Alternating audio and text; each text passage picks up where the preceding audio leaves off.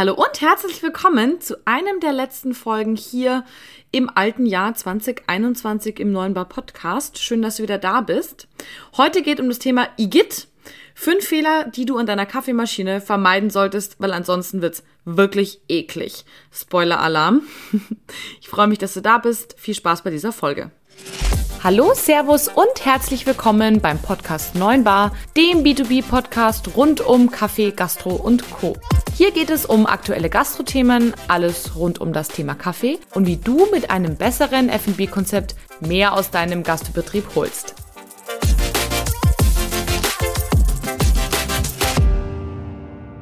Hallo und herzlich willkommen zu dieser neuen Folge hier im Neuen Bar Podcast. Schön, dass du wieder eingeschaltet hast. Mein Name ist Kathi Rittinger von der Kaffeegruppe. Ich ähm, bin Vertriebsleitung bei uns im Familienbetrieb. Wir verkaufen Kaffeemaschinen.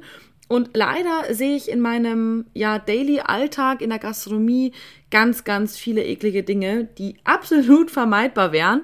Und ich dachte mir, komm, so zum Jahresende nochmal einen kleinen Schocker raushauen, eine Folge über die fünf ekligsten Dinge an der Kaffeemaschine. Nee, Spaß. Ich möchte euch ganz gerne davor bewahren, dass ihr diese Fehler macht. Und genau, deswegen komme ich heute zu fünf ekligen Dingen rund um das Thema Kaffeemaschine und wie du sie vermeiden kannst. Starten wir doch gleich mal mit dem Ekelthema Nummer eins: Milch in Kombi mit einer Kaffeemaschine. Und ähm, wir fangen beim Siebträger mal an. Und zwar, ihr wisst schon, Milch kommt in der Regel nur mit der Dampfpflanze in Verbindung. Das in der Regel reicht aber schon aus. Ähm, die meisten wischen sogar die Dampfpflanze inzwischen ganz brav ab. Allerdings in der Regel so schludrig, ähm, dass zwar der Stab sauber ist, aber ganz unten der Bereich, wo quasi die ähm, Dampfpflanze den Dampf sozusagen rausspuckt, da ist es in der Regel nicht sauber, weil meistens nämlich nicht abgedampft wird. Falls ihr euch fragt, abdampfen, was meinten die damit? Naja, also vor und nach dem Milchschaum solltet ihr in der Regel nochmal Dampf durch eure Dampfpflanze durchblasen, indem ihr entweder den Hebel einmal kurz dreht oder eben das Knöpfchen drückt Sowohl beim automatischen Milchschäumer übrigens als auch beim manuellen. Damit verhindert ihr nämlich, dass Milchreste innerhalb der Dampfpflanze kleben bleiben. Denn selbst wenn ihr die von außen abwischt, nach innen kommt ihr halt nun mal nicht rein. Und wenn ihr abdampft, schiebt ihr da eben nochmal heißen Dampf hinterher, blast sozusagen die restliche Milch, die in der Dampfpflanze noch drin ist, einmal raus und desinfiziert das Ganze eben nochmal, weil das Ei ja super heiß ist. Und genau, damit verhindert ihr nämlich äh, Ekelfaktor Nummer eins hatte ich schon, dass irgendwann richtig widerliche grüne Milchfäden aus eurer Dampfpflanze rauswachsen. Ich sage euch, super widerlich, bitte nicht nachmachen. Aber auch der Vollautomat ist ganz gern äh, ein kleiner Ekelfaktor, das Thema Milch. Und zwar ist es da ganz gerne, ähm, ich pick mir heute jetzt mal nur die Highlights raus, ne? Glaubt mir, ich kann ein Buch drüber schreiben über eklige Dinge bei einer Kaffeemaschine. Und ähm, da beim Vollautomaten picke ich mir den Kühlschrank raus, denn in der Regel ist, ähm, wird der super schön sauber gemacht, aber an der Kühlschrankdecke wird nicht gewischt. Also sprich, am oberen Teil sozusagen, wenn ihr die Milch eingießt in den Behälter, spritzt das, das spritzt nach oben, also sprich an die Decke von dem, von dem Kühlschrank und da bildet sich Schimmel und der fällt irgendwann dann in eure Milch rein. Also kleiner Tipp am Rande, putzt auch beim Vollautomaten den Deckel vom Kühlschrank. Haben wir das erste Ekelthema Milch abgeschlossen. Kommen wir gleich zum zweiten. Ähm, egal ob Vollautomat oder Siebträger, das gilt für beides. Bitte putzt eure Bohnenbehälter. Wer sich jetzt denkt, naja, das haben wir noch nie gemacht, dann wird es erst recht höchste Eisenbahn. Denn diese Bohnenbehälter sind so widerlich in der Gastro. Leute, ernsthaft. Es ist wirklich, egal wo ich hinkomme, die sind in der Regel nie sauber. Guckt euch einfach mal um. Man erkennt das ganz gut daran, ähm, wenn man so leicht gegens Licht schaut, in diesen Bohnenbehälter rein von der Seite und dann sieht man schon so fettige Schlieren und ganz gerne auch mal gelbe ähm, Rückstände, die sich über diesen ganzen Bohnenbehälter ziehen. Das ist quasi altes, ranziges Kaffeefett, was in diesem Bohnenbehälter drin pappt.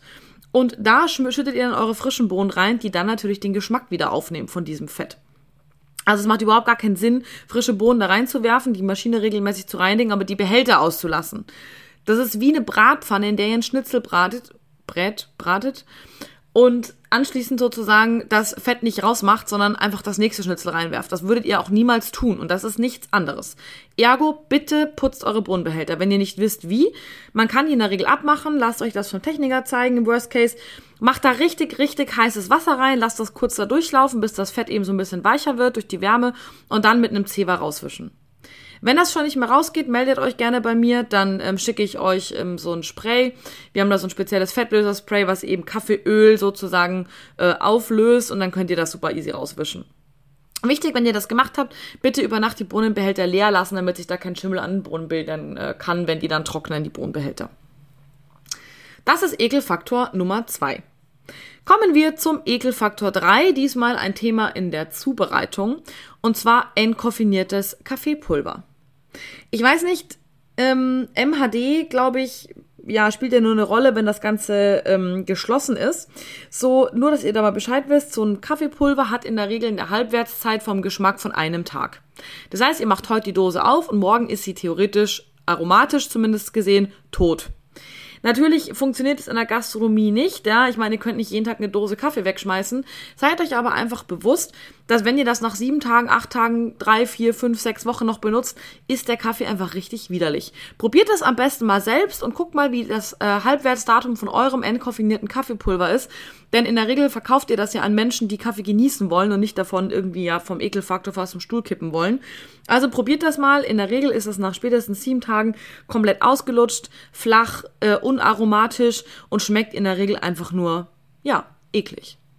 Probiert es aus und versucht diesen Ekelfaktor zu vermeiden, indem ihr möglichst kleine Packungen kauft. Ähm, ausnahmsweise okay, abgepackte Pads. Oder ihr arbeitet mit ganzen Bohnen, die ihr frisch malt. Also groovt euch da so ein bisschen ein. Ich mache auch gerne Folge zu entkoffinierten Kaffee mal, aber dieses lose Pulver acht Monate in so einer Dose rumziehen, das ist keine Lösung. Kommen wir zum Thema Ekelfaktor 4, die Siebträger.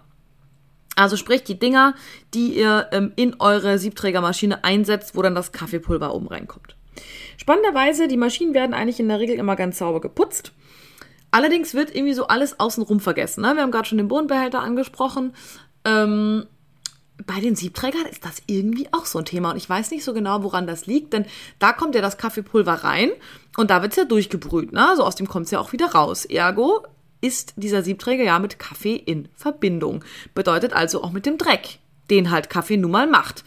Und das finde ich ganz interessant, weil der wird irgendwie nie sauber gemacht. Maximal wird der vielleicht mal ausgespült von, von außen, aber der wird nie auseinandergebaut. Ergo, nehmt euch bitte einen Löffel, bitte kein scharfkantiges Messer, äh, hebelt mal seitlich, der ist so ein Sieb, ähm, das ist das, was diese kleinen ähm, Löcher hat, wo dann das Kaffeemehl reinkommt. Das ist reingeklickt in den Siebträger. Und wenn ihr da von außen mit dem Löffel mal in den Rand hebelt, PS, falls das nicht geht, wisst ihr, ihr habt das noch viel zu wenig bisher rausgebaut, dann geht das schwer. Da gibt es so spezielle Tools, die man kaufen kann. Gebt mir einfach Bescheid, ich schicke euch welche, kosten kein Geld, dann kriegt man so ein Sieb leicht raus. Baut das raus und schaut euch mal euren Siebträger an. Und ich schwöre euch, bei wahrscheinlich 75% der Menschen, die das jetzt hören, der Siebträger wird kohlrabenschwarz innen sein. Und das Sieb, wenn ihr das einmal umdreht, auf die Rückseite guckt, auch. Ja, wenn das komplett kohlrabenschwarz ist, haben wir auf jeden Fall ein Problem, weil das kriegt man so gut wie nicht mehr weg. Ihr müsst eine ganz, ganz starke Reinigungsmittellösung herstellen mit ein bisschen, also mit dem Pulver, was ihr auch für die Maschinenreinigung benutzt. Und ähm, dann legt ihr die ganzen, die ganzen, ähm, also quasi die Teile, also das, das Siebträger und das Sieb legt ihr da ein und lasst das mal so eine Stunde ähm, ziehen. Bitte nicht über Nacht, sonst geht die äh, Chrombeschichtung ab. Wenn ihr eine relativ neue Maschine habt, dann wird es nicht so dunkel sein. Da werdet ihr mit Sicherheit noch alles abgekratzt kriegen. Aber gerade wenn die Maschinen älter sind und das über Jahre schon passiert ist, dass die nicht sauber gemacht wurden, diese Siebträger, ja, dann ist da eigentlich Hopfen und Malz verloren. Da kriegt ihr ein bisschen was ab, aber nicht mehr viel. Da könnte es sich tatsächlich lohnen, einen komplett neuen Siebträger zu kaufen, weil das alte, verbrannte, ranzige Kaffeefett ist da einfach eingebrannt, dieser Dreck. Bitte macht das einmal in der Woche spätestens. Also in der Routine dann sozusagen. Rausbauen, Sieb mit Siebträger einlegen in eine kräftige Reinigungsmittellösung. Kommen wir zum letzten Ekelfaktorpunkt und zwar auch bei der Zubereitung. Und zwar geht es um das Thema Americano. Ihr wisst ja, Americano, Espresso mit heißem Wasser, immer ganz gern genommen, wenn man nur eine Mühle hat. Und es ist aber so, dass ähm, die Leute manchmal das, was sie quasi vom Siebträger lernen, vom Espresso, wandeln die dann auf jedes Produkt oder wenden die auf jedes Produkt an. Was wie folgt bedeutet, man nehme einen äh, quasi einfachen Siebträger, male eine Portion ähm, Kaffeepulver oder Espressopulver in dem Fall da rein und ähm, drücke auf die Taste Espresso. So, jetzt haben wir logischerweise dann eine Wassermenge vom Espresso. Und dann denken sich die Leute, naja, macht ja nichts. Dann drücke ich einfach so lange auf den Knopf oder lasse den so lange laufen, bis die Tasse voll ist. Für den Americano. Und man sieht dann so mit der Zeit, also das dauert A, mega lang, also meistens so eine Minute. Man sieht mit der Zeit, dass die Crema so richtig schwarzbraun wird und verbrennt.